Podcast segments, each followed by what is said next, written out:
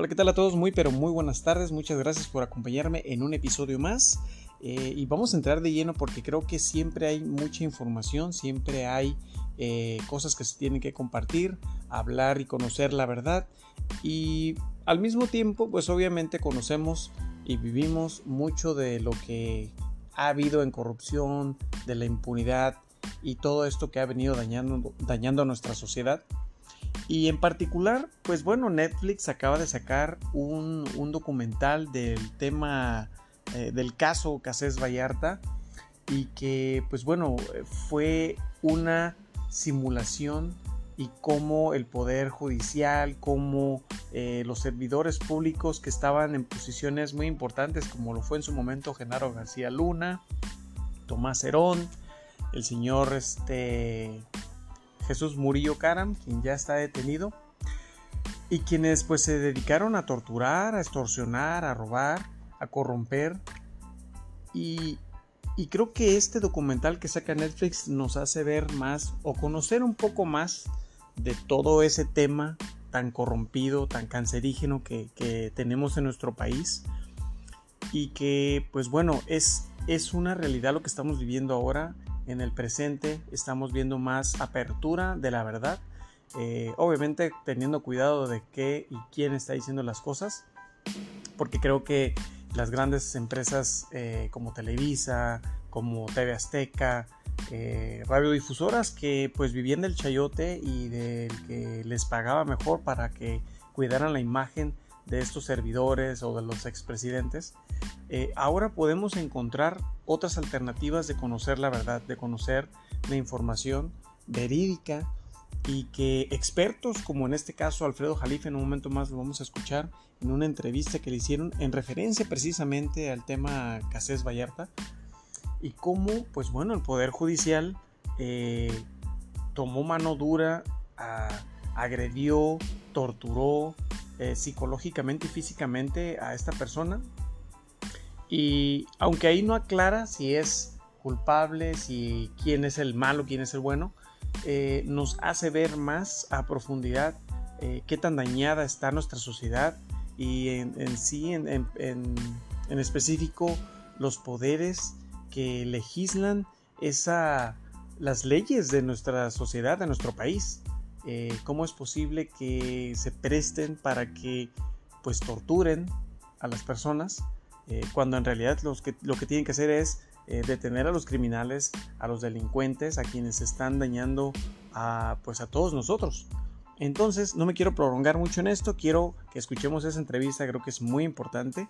Y al finalizar, pues como siempre, vamos a hacer comentarios. Vamos a escuchar al maestro Jalife. Mire, yo creo que mucha gente ha estado viendo el documental de Netflix relacionado con esta historia, el caso Casés Vallarta. Yo la vi anoche, me aventé los cinco, los cinco capítulos y bueno, pues es un trabajo desde mi punto de vista bien hecho, revelador, no termina diciendo quién es el bueno y quién es el malo, si secuestró o no secuestró Vallarta, pero lo que sí hay es una abundancia de buenos datos, de buena, de un contexto y un enfoque interesante, donde a mí la verdad siempre, y lo he dicho una y otra vez, me parece que no ha sido suficientemente esclarecido el factor de este personaje, Eduardo Margolis. Para hablar de este tema, hoy lunes 29 de agosto, tengo el gusto de saludar al doctor Alfredo Jalife, quien está con nosotros. Alfredo, buenas tardes. Hola, ¿cómo te va, Julio? Un placer. Igual, Alfredo, gusto en verte por aquí. Eh, te agradezco mucho que tengas esta amabilidad de tomarnos. ¿Viste ya la serie esta famosa de Netflix? Sí, vi, lo vi en dos días, lo vi anoche antes de acostarme. Eh, creo que me provocó pesadillas. Y luego eh, vi cuatro, no, tres, eh, cuatro partes. Y hoy, hace rato, hace una hora, acabé la, la quinta parte, así como tú. Así que yo sí me administré más. lo que pasa, mira, muchos me la recomendaron. Bueno, la primera que lo recomendó fue Florence Cassés. e incluso ahí le mandó un saludo a, a Loretito. Yo le digo Loretito por diminuto. Sí, porque está Loretote, que es el papá, y Loreto Rafael, que es el abuelo, que es el que manda a asesinar a mi amigo en la primaria en el Colegio Americano del Turner Hodge de Mérida, al Charras, Efraín Calderón Yara. Sí, ¿recuerdas ese caso? Claro, claro, claro. Y estos tres, bueno, y el Loretote manda a golpear a su actual esposa, que yo se la presenté, que es una mujer de primera, o sea, no tiene la culpa de que se haya equivocado, quizás hasta me echen la culpa de que yo este, la, la empiné, como se dice en castizo, y tú sabes que la golpeó y lo encarcelaron en Madrid y pues le lloró por el hijo, ya sabes, todos los chantajes a los que somos adictos los yucatecos. Bueno, entonces dicho esto, mira, yo lo que me quedó, si tú me preguntases, porque todavía no me lo preguntas. No, no, pero adelante, Alfredo. Ah, bueno, me autopregunto este, de que, ¿qué me quedo? Porque me dijeron, me lo recomendaron, tú ya es Vox Populi, ¿no? Hasta mi roomie ya me lo recomendó. Entonces, este, y, y, al verlo, eh, pues la mayor parte de la gente que me ha hablado del tema me ha dicho que está muy bueno y todo. Para, mira, para mí es impactante. No, yo no le llamaría bueno, porque pues, soy algo que te provoca pesadillas, pues no tiene nada de bueno, ¿no? El, eh, y segundo, yo diría que me, sí me impactó y sobre todo me irritó eh, Julio. Me dejó un pésimo sabor de boca, de lo que llaman los franceses de un déjà vu, lo ya visto, la putrefacción del sistema judicial mexicano, policíaco, y en donde hay que reconocerlo. Mira, yo hasta opinaba, quizás, eh, ya ves que el tiempo eh, tiene sus matices, no opinaba yo así eh, de la que fue secretaria de gobernación, eh, Olga Sánchez Cordero.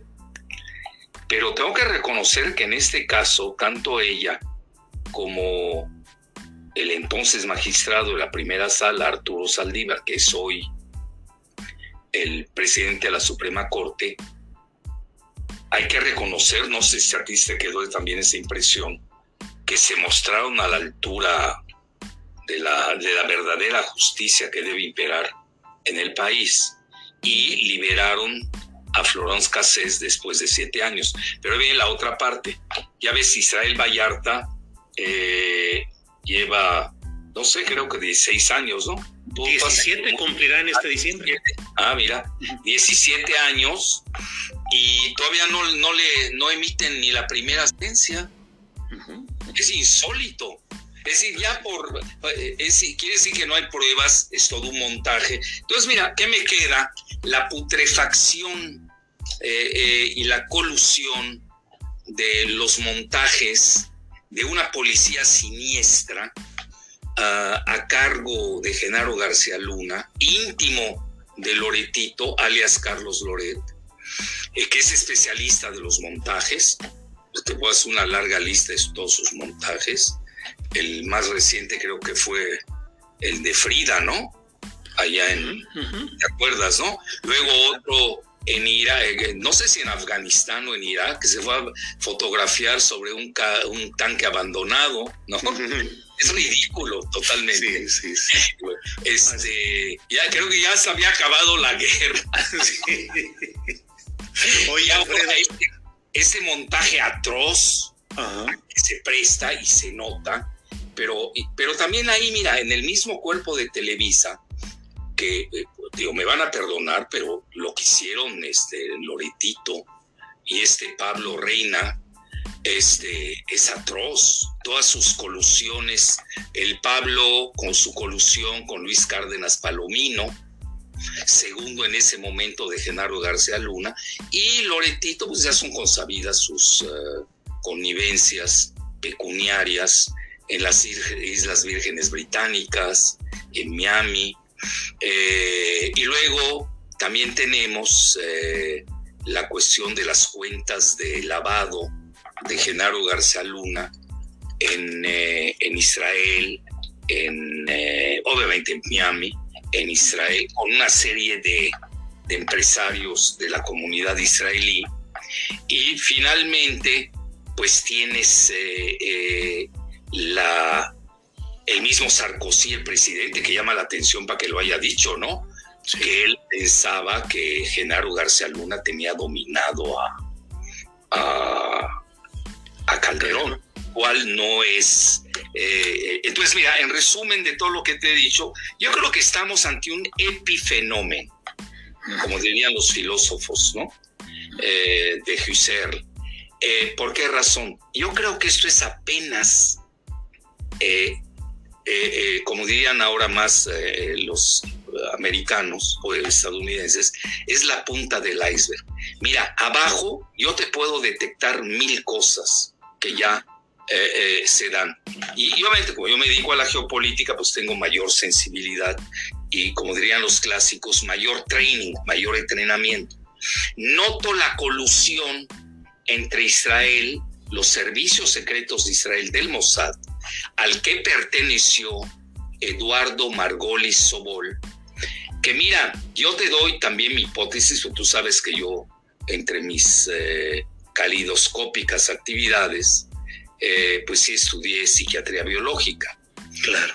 Y hay una intimidad eh, muy patroclio, fíjate cómo soy de, decente, para no decirlo abiertamente, patroclio, patroclio Aquiles entre Margolis e Israel Vallarta. Esa es mi primera deducción como hipótesis de trabajo. Porque ahí no es relación personal. Sí, sí, así la.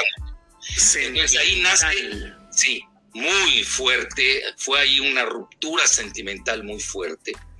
Esa es mi hipótesis. Y de ahí, bueno, además que sí tengo datos duros, pero pues no puedo decir quiénes son mis informantes, pues son del más alto nivel. Eso sí, me tengo que, ¿me entiendes, Julio? Tengo que mantener la, la fuente, pero sí gente que sabe y que sí, sí me abonan en ese sentido. Y yo luego empecé a ver toda la declaratoria, ves cuando hay una escena donde entra Margolis a patearlo en la cabeza y a, pisotearlo en varios lados, ya se imaginará el público en qué lugares tan sensibles, entra Margolis a patearlo. Eso es muy interesante. Eh, ¿Por qué ese coraje? ¿Por qué ese, eh, ¿por qué el picaporte de Eduardo Margolis? Y ahí entra la conexión israelí. ¿Por qué razón? Mira, y yo, yo veo muchos traslapes, Julio. El caso de Ayotzinapa Pegasus, esto es un Ayotzinapa televisivo con Loretito y el Pablo, este, ¿cómo se llama? René, Reina. Reina. bueno. Ojalá no reinará ni reinará. No reinará, que no. no reinará, qué bárbaro. Eh, eh, pero ¿cómo se prestó a eso? Bueno, el, eh, mira, si hubiera un colegio de periodistas en México, académicos, ya hubieran sido expulsados todos estos que nombramos. Ahora, también se salvan, lo tengo que reconocer en la misma Televisa. Pero sigo con el factor israelí. Tú sabrás que Azcarraguita está casado con la hija de Fastlich. Sí, cuidado, cuidado, cuidado. Que hasta controla un periódico que no quiero citar, porque no me quiero desviar del tema. Pero ve cómo estoy dando eh, vueltas alrededor del factor israelí. Y Margolis no es ajeno. ¿Por qué razón? Mira, Margolis ya a veces se dedicó a mil cosas. Ese era el Milusos, como hubiera dicho el clásico Héctor Suárez, oye, vendía eh, eh, autos de, blindado, ¿no? Blindado se llama, ¿no? Carros blindados, camiones. Mira, y lo sé por otra, otro factor, porque sé quién se lo dio y quién se lo entregó al en paz descanse Mireles. Ve hasta dónde llegaron esas camionetas blindadas. ¿Cuál era su uso? Mira, un personaje como Eduardo Margolis Sobol, que fue exagente del Mossad, que se dedicaba a investigar los secuestros de su comunidad, lo cual también llama la atención porque tú no puedes crear una policía dentro de la policía o crear un estado paralelo dentro del estado mexicano. Pero eso es muy común, los que conocemos la política del Medio Oriente. Israel es muy dado, el Estado de Israel es muy dado a, hacer esas metástasis metajudiciales, donde con él, la, con la justificación, fíjate qué suave soy, estoy usando términos muy benignos, con la justificación de que sus ciudadanos están siendo perseguidos, sea por antisemitismo, o por odio, o por lo que quieras, a veces tienen toda su terminología, pues operan eh, en, con policías paralelas y Margolis era uno de ellos. Ahora, por ejemplo, ve las conexiones de Margolis y te vas a ir de espaldas o seguramente ya la conoces porque lo sacó hasta la revista Proceso que también hay que felicitar en su momento por todas las ah, los reportajes que hizo.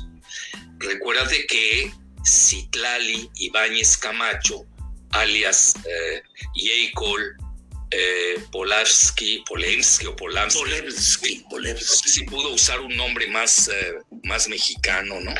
Se convirtió incluso a la religión israelí, pero ella era empleada de Margolis. Es decir, si aquí yo, de todo lo que te acabo de decir, empiezo a desmenuzar hilos, no acabo es una enciclopedia del crimen. Pero voy más lejos, eh, porque también hay que felicitar a estas dos eh, periodistas o productoras que estuvieron o están, no sé, en Televisa, por, por ejemplo, en eso empieza el primer capítulo, ¿no? del primer episodio, está Julie García, ¿no? Sí, Es a quien le huele mal, dice aquí esto no está correcto. Y esto lleva precisamente a que Florence Cassés pues desmienta que la hayan eh, eh, secuestrado o la hayan atrapado con, con secuestrados fantoches, ¿no? Eh, el día siguiente, cuando, la cuando la atraparon en la carretera de, de, Cuernavaca, México, que es muy estilo de Margolis, ya lo había hecho en una ocasión, no me quiero meter en ese tema, con alguien de su comunidad que no le pagaba dinero. Bueno, luego sale, que había, eso no lo dice, pero esto yo lo puedo aportar, eh, sale eh, el hermano de Florence Cassés, tenía unas, un eh, Sebastián, tenía un negocio, Radiancy, ¿no? O Radiancy, no sé cómo se escriban, de depilación, que era de marca israelí. Y luego le debía a el Margolis le debía a este, al hermano de Florence Cassés, no sé, ahí se habla de 150 mil dólares, los datos que yo tengo, duros, ¿eh? Y los puedo aportar, pero ahorita no viene al caso. Y ahí viene el conflicto porque le gana dos demandas Sebastián. Entonces ahí se juntan, ve toda una serie de consideraciones pecuniarias, sexuales, metrosexuales, metasexuales, como le quieras llamar, ¿no? Y ahí tienes pues una madeja en la que yo creo que se están yendo la parte, pero está bien, la inmediatez de que hay que liberar, si es que eh, ve la persecución que le hicieron a toda la familia. A toda la familia de Vallarta Casés, de, perdón, Vallarta que es de, tiene un apellido Cisneros, si no me equivoco, ¿no? Sí, así es. Bellarta Cisneros, ve toda la familia cómo fue perseguida, los sobrinos. Bueno, eso te marca. Yo me mantengo en mi hipótesis que Israel, pero no el, el país, sino el joven que sucumbió a este monstruo, que incluso él habla del monstruo, del golem. Me llamó la atención que él se refiriera a eso, porque ahí hay muchos mensajes. Y hay otra cosa que a mí sí me molestó, porque ahí cometí un error quizás Florence Cassés, que habla con él por teléfono desde Francia cuando ya está Y él dice, así somos los hombres blancos. Sí, claro. Oye, eso es el mega racismo a lo que da. Bueno, entonces Ahí tienes, eh, Julio, pues todo una madeja. Le puedes ir jalando una por una y no acabaríamos. Hoy estamos viendo, a mi juicio, el epifenómeno, estamos viendo eh, la punta del iceberg. Yo, a mi juicio, eh, quizás faltó ese paso final a, los ministros de la Corte en su mayoría, que hay que felicitarlos, así como los hemos criticado en su momento cuando nos damos convencidos como ciudadanos que se aplicó la justicia, esta liberación de Florence, que se quedó corta, porque todavía Israel, bueno, está bien, no lo liberes, pero ya apliquen la primera sentencia.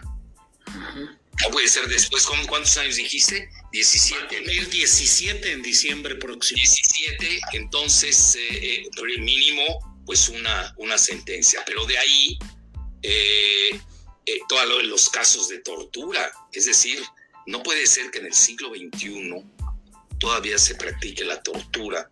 Pero vea qué niveles. A nivel de un personaje como García Luna, que era la bisagra entre Fox y Felipe Calderón, con todos sus equipos de trabajo, ¿no? Pero yo creo que va más allá.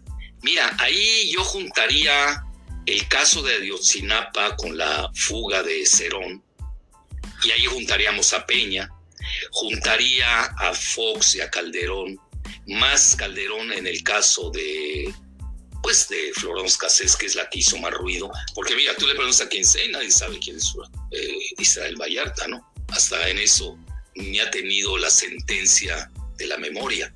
Entonces, eh, es decir, sí lastima, a mí sí, yo te soy sincero como ciudadano y a mis 74 años, eh, me da pena de vivir en un país que todavía practica la tortura en las cárceles, que tiene una policía que es peor que, los criminales, y tenemos que hacer algo. Yo creo que hoy es la gran oportunidad del presidente López Obrador de no quedarse en la frontera e ir más allá. Y así como, eh, bueno, al menos yo he aprobado su abordaje del eh, caso Ayotzinapa, con sus fallas, siempre hay fallas en cualquier eh, abordaje de esa índole, eh, pero sí, a mi juicio, el asunto de, aunque no hayan estos 43 muertos, triturados, descuartizados, como el caso Ayotzinapa, pero aquí sí tienes un Ayotzinapa simbólico, tienes un Ayotzinapa televisivo, mediático con Loretito y este Pablo, que tú pronuncias mejor su apellido, será porque ese es su apellido francés, ¿no? Rená, ese es Rená. Reina con H al final. Ah, bueno. Reina H. Y luego, tienes un, eh, un montaje eh, jurídico terrible, tienes un montaje policíaco, ahí tienes, imagínate, eh, hasta montan secuestros, secuestrados. Yo al final ya me perdí quién secuestró a quién. Esa es mi muy humilde opinión, Julio, en este primer abordaje. No, hombre, Alfredo, gracias. Ahora, pues todo esto en un contexto del cual tú dices eh, la pena que te da vivir en una situación en la cual sigue sin haber justicia en muchos casos emblemáticos. ¿Qué opinas del tema? de lo que estamos viviendo, no necesariamente los detalles del expediente, sino esta batalla, creo yo, de segmentos de la 4T para tratar de hacer luz sobre el caso de Ayotzinapa y cómo ves la resistencia, si es que la hay, en el segmento militar. ¿Qué tanto el gobierno del presidente López Obrador puede intentar hacer justicia atacando o afectando segmentos militares, en el caso Ayotzinapa, cuando en ellos descansa buena parte de su poder actual? Mira, eh, eh, yo no creo, esa es mi humilde opinión, de que a los militares les moleste en esta nueva generación, mm. que además quienes hoy están, bueno, ahí se maneja que alguien se estuvo, ¿no? Eh, igual alguien de la Ciudad de México, no lo sé, realmente, ellos se tienen que defender, ¿no? Dices lo de García Harfuch. Sí, ese es uno, y también el almirante, ¿no? Ajá, ajá. Y el, se ha manejado, ¿no? No lo sé, es lo que yo veo, leo, pero no. Así que yo no, he investigado el caso, esa es la realidad. Pero así desde fuera, eh, es otra generación, yo creo, a nivel del ejército específicamente, que además eh, a ellos no les conviene eh, verse implicados en asuntos que los mancillan. Porque mira, hoy si uno hace una encuesta, el ejército con todas las fallas, que siempre las hay. Oye, ya no hablemos del ejército de Estados Unidos en Abu Ghraib, Irak, ¿no? Crímenes de guerra en Vietnam, bueno, no acabarías, ¿no? Es lo que tienen que saber, para que convivan más con la sociedad civil es de que esas cosas ya no pueden pasar por alto y ellos mismos deben juzgar a sus infractores. Es decir, no creo que un militar que es de gallardía, por eso estudian esa carrera. Y yo, yo, yo imparto la clase de, de geopolítica, Julio, a los militares, eh, tanto a la Marina como a los, al ejército. Entonces, convivo, pero también este, mantengo mi sana distancia como ellos la hacen, igualmente. Porque al final del día uno es civil y ellos son militares, tienen su código, como se dice en francés, su esprit de corps, ¿no? Tienen su espíritu de cuerpo. Entonces, eh, yo creo ellos mismos deben hacer su propia autocrítica, eh, las manzanas podridas que tienen en la caja llena de otras manzanas que son eh, saludables, pues yo creo que ellos las deben limpiar. Y aquí yo el peligro que veo es de que, eh, ya ves que existen tribunales militares, eso existe en cualquier lugar del mundo. Yo creo que los propios militares deben jalar a, a los miembros, que, oye, son muchos, ¿eh? eh que han estado en Ayotzinapa, igual que los mandos civiles que estaban ahí en Ayotzinapa, pues también deban ser eh, eh, perseguidos por la justicia civil. Porque si vamos a empezar a, perder esas, ah, eh, esas limitaciones, van a haber problemas. Es Todavía en México estamos aprendiendo. Acuérdate que la, la 3T, la 3T, que es antecesora de la 4T, que está en su transición y todavía no se consolida, hay que decirlo abiertamente, al menos así lo pienso yo. ¿Te acuerdas que yo en un programa contigo, ese fue mi pronóstico? Ya tres años creo que no estoy tan mal. Porque mira, era lo que decía Gramsci. No acaba de morir el viejo régimen cuando el nuevo régimen no acaba de nacer. Entonces estamos en una fase de transición, estamos aprendiendo qué es la democracia, estamos entrando a un nivel muy candente y volcánico que es esto de de Ayotzinapa, pero qué bueno que el presidente López Obrador haya tenido la valentía de impulsar la apertura de ese expediente, que es muy doloroso y que no debe eh, existir. Que se debe, yo creo que el primero que debe hacerlo es el ejército, también la marina, y ya no se diga eh, la parte civil, porque tú lo sabes mejor que nadie, los eh, militares tienen sus propios tribunales. Claro. Alfredo, y dentro de lo que dices de la 4T que no ha avanzado conforme a lo esperado, ha sido por ah, fallas de ese proceso, de ese proyecto, por una resistencia mayor de lo que se esperaba. ¿Cuál es tu valoración de ese ritmo de implantación del proyecto de la llamada 4T? Mira, eh, eh, es normal eh, en un país que está forjando su democracia, todavía, yo diría nuestra democracia todavía es embriónica. Pues nada más ve estos con los dos casos que hemos citado. A ver, el caso de, de Ayotzinapa y el de Florence Cassés. Hoy eso te rompe la moral, la moral desde el punto de vista ciudadana. Pues, Oye, yo hoy te lo digo, eh, eh, eh, estoy choqueado por, por, esa putrefacción. Estamos en el siglo XXI no hemos aprendido nada, pareciera. Entonces, yo creo que... Es difícil que te impacte a ti algo, Alfredo, que has visto y conocido tantas cosas. Esto te impacta especialmente. Sí, porque mira, no creí que la, la, la justicia, la policía y la colusión en la cúpula del poder fuera tan estrecha te lo imaginas, ¿no? En parte, todo, pero ya como una, oye, en Francia, pues yo, eh, tú sabes, yo sé muy bien francés, me formé con los franceses incluso, y no por eso estoy defendiendo a Florence Cassés, que no se malinterprete, ¿no? Por ser francófono y francófilo, son otras cosas. Eh, eh, hablaban de complot, y no era una palabra de Andrés Manuel López Obrador, en Francia. Es decir, no entendí, un francés bueno, la opinión pública francesa nunca entendió eh, eh, ni el secuestro, ya ves que en inglés es más fuerte el título, que el subtítulo que el subtítulo en español. En francés, eh, digo en inglés, pues abiertamente hablan de la escenificación de un kidnapping, ¿no? De un secuestro. Es decir, como, pero aquí no es un secuestro, Julio. ¿Estás hablando? ¿Cuántos secuestros? Yo ya perdí la cuenta. ¿Cuántos secuestros hubieron? Secuestro del secuestro del secuestro. Y el secuestrador, viste cómo hablaba, ¿eh? De una arrogancia, insultando, ¿no? Una arrogancia eh, eh, desregulada.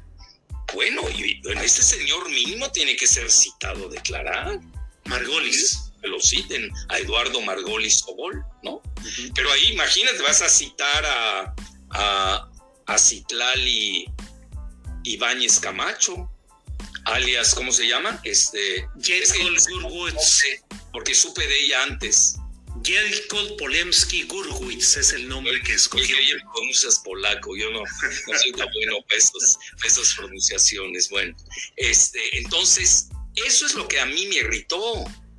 Es decir, no me irritó eh, cosas que ya sabemos, pero yo las veía parciales, ¿no? Hablabas de la policía, o hablabas de la Casa Blanca, de la gaviota, bueno, es un tema, o hablabas del Poder Judicial, pero ya viendo el Poder Ejecutivo y el Poder eh, eh, Judicial totalmente coludidos. Bueno, ¿y dónde queda la separación de poderes? A eso me refiero por la democracia incipiente. Claro.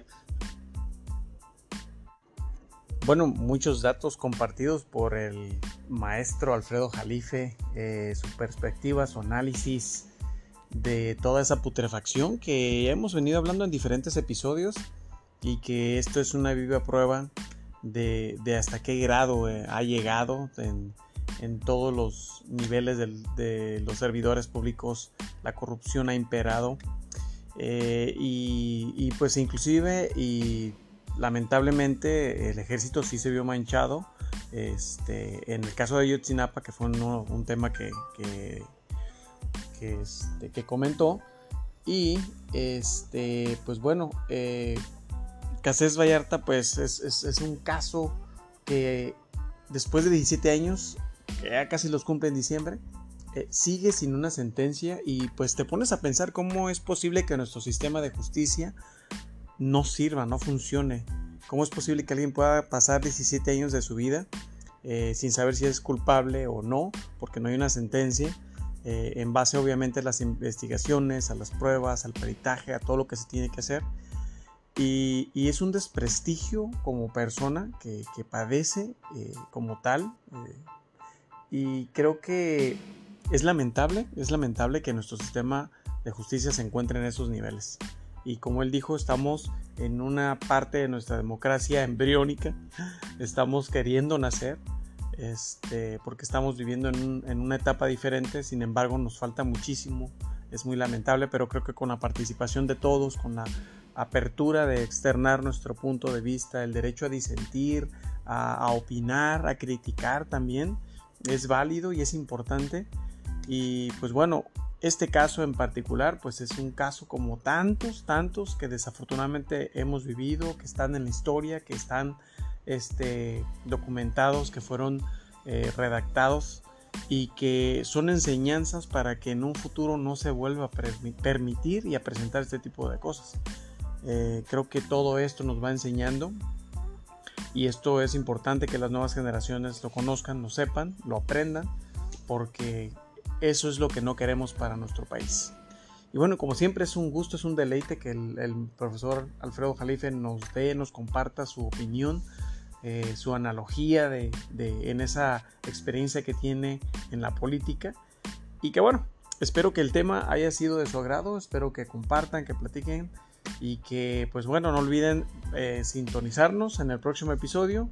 Cuídense mucho y muchísimas gracias.